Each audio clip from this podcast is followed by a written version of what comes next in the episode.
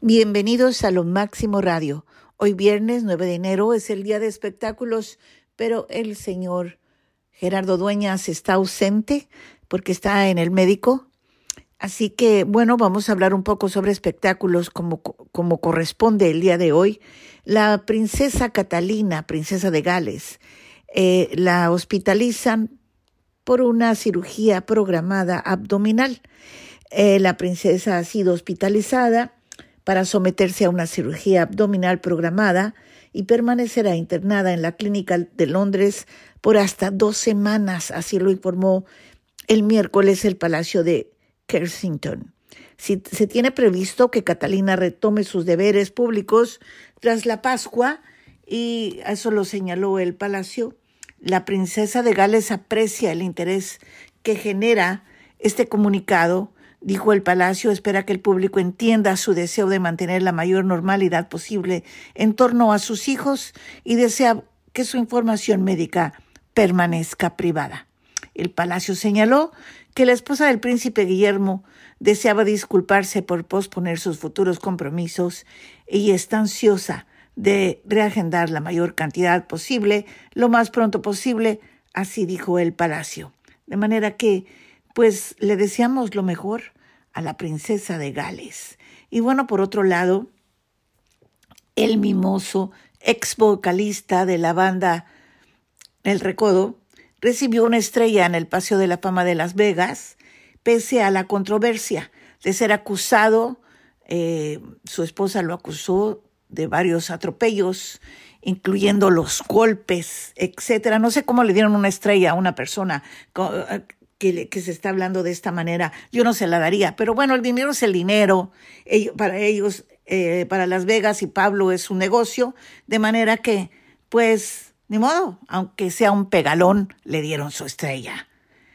Eh, qué, qué, vergüenza, la verdad de las cosas. A mí sí me daría vergüenza recibir una estrella en esas circunstancias y más vergüenza todavía dársela a una persona que prácticamente golpea a su mujer. Pero en fin, eh, así están las cosas con, el, con un signo de pesos en los ojos.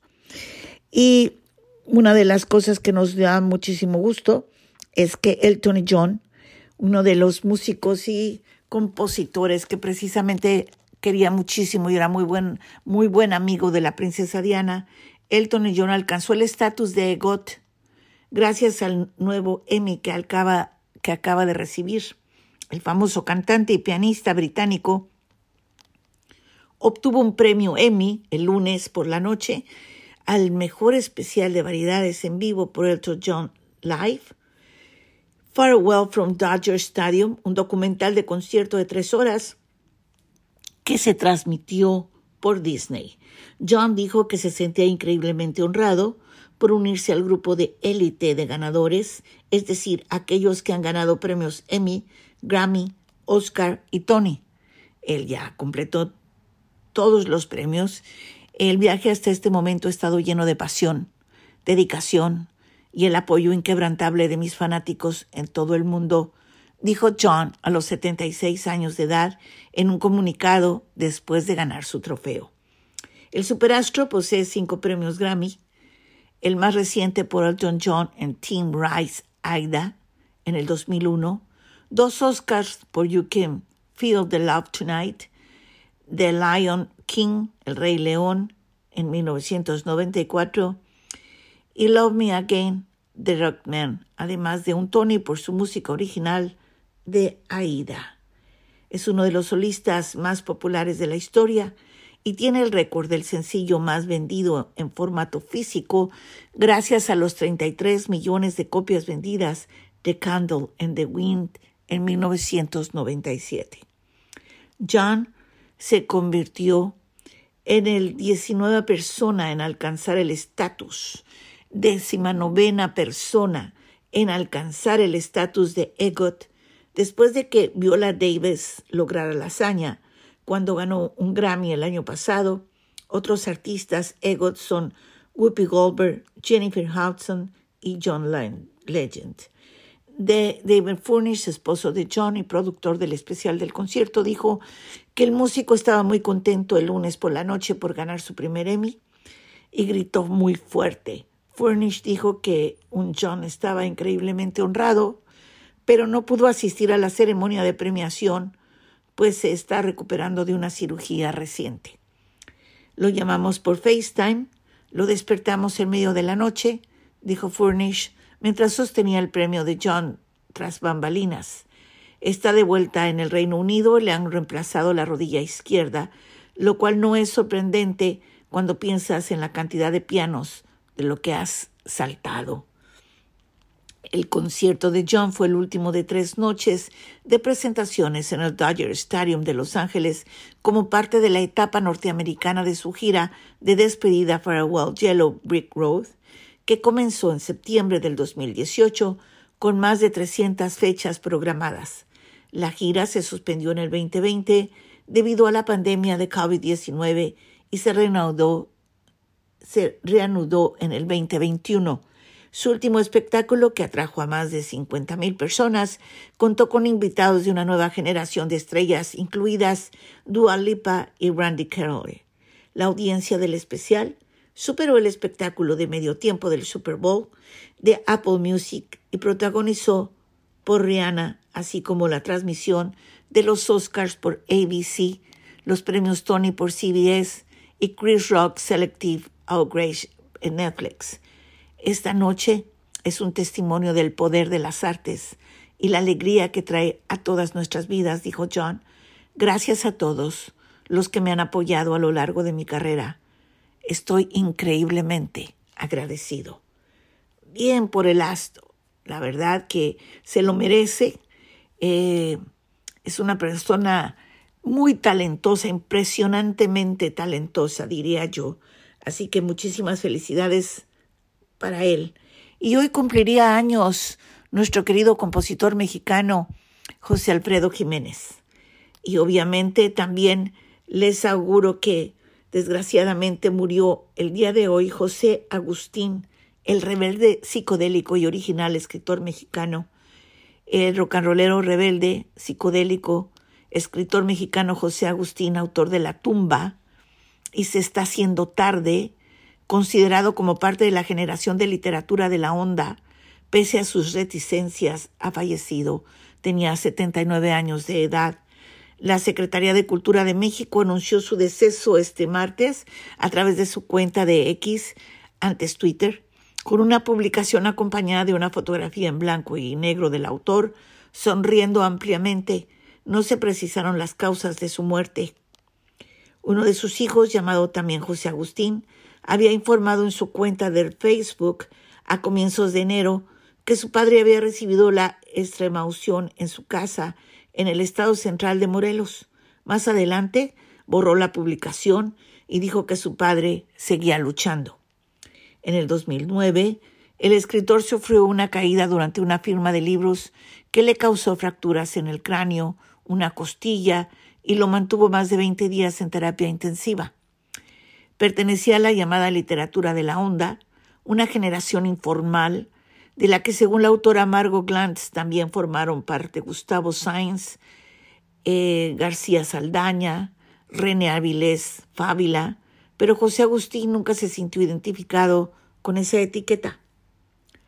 Escribió su novela debut La tumba en 1964, cuando tenía unos 16 años, inventando que sueño en 1968, el rey se acerca a su templo en el 76, Ciudades Desiertas en 1982, Cerca del Fuego en 1986, La Panza del Teposteco en 1993 y Dos Horas de Sol en 1994.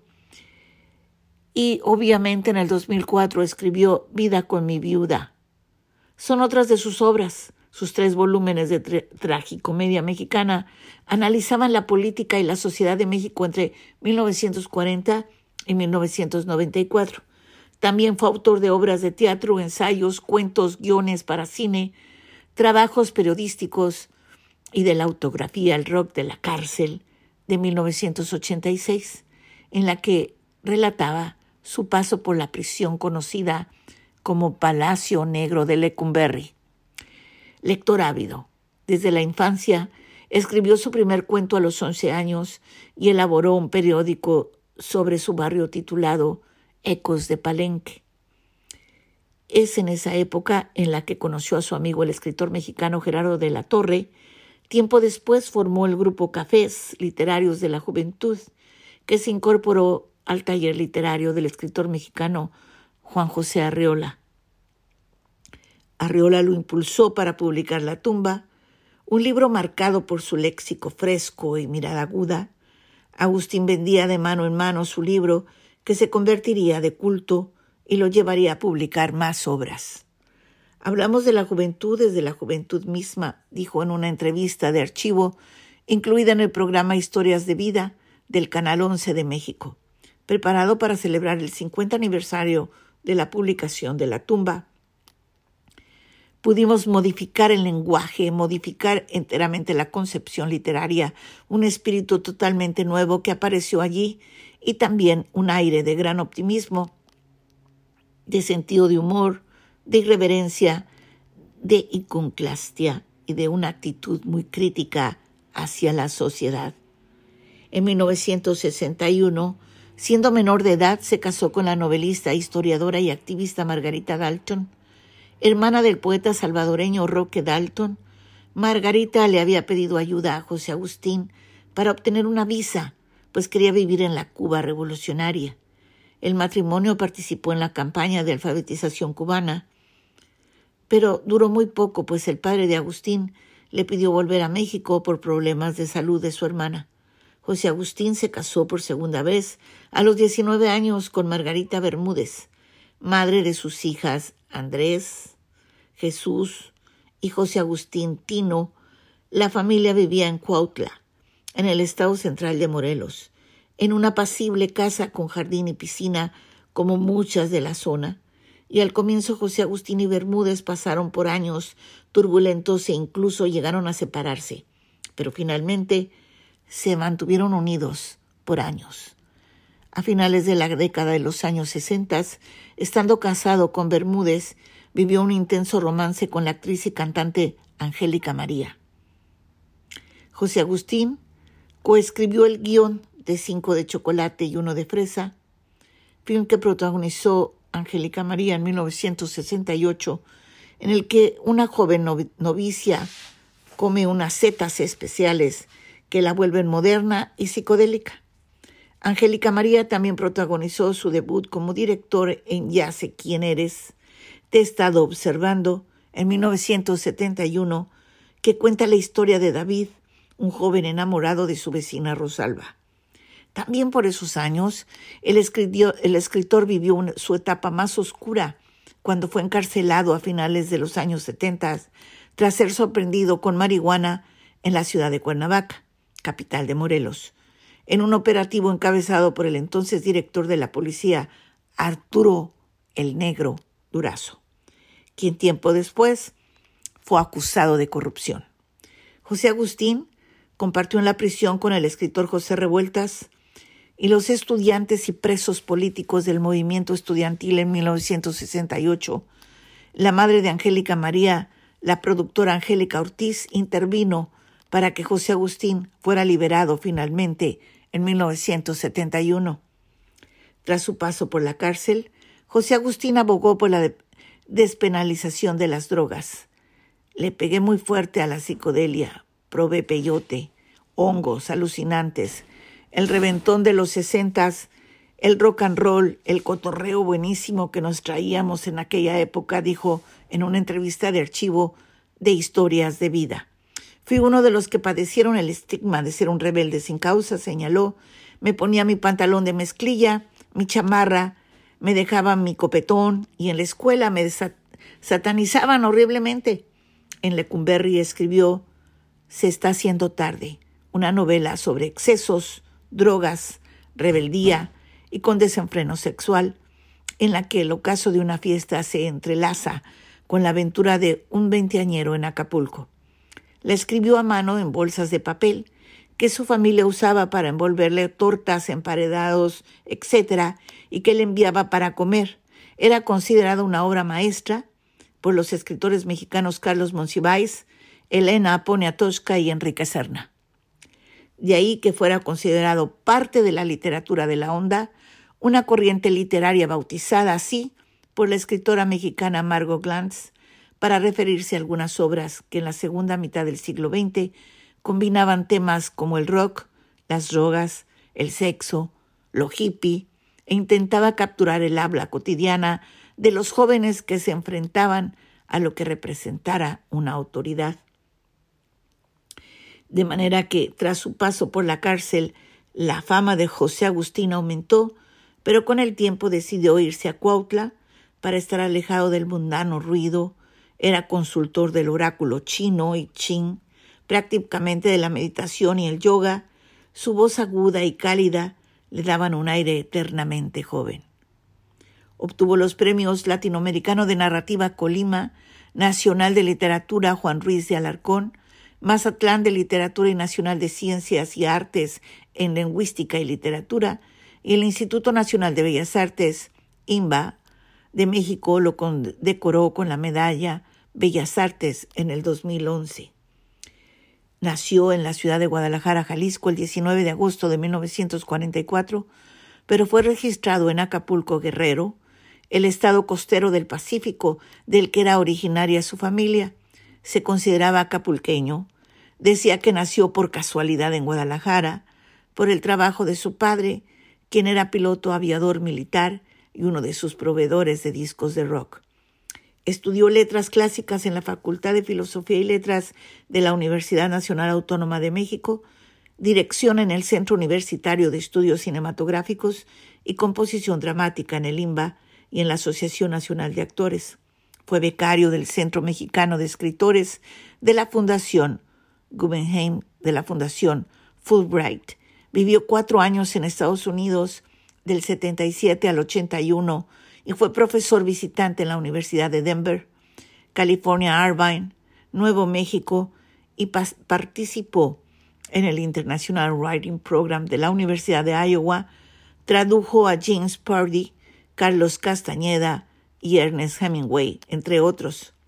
También se desempeñó como conductor y productor de programas culturales de radio y televisión, así como coordinador de talleres literarios, y fue uno de los fundadores del diario Reforma y colaborador en suplementos culturales de los diarios mexicanos El Universal y La Jornada.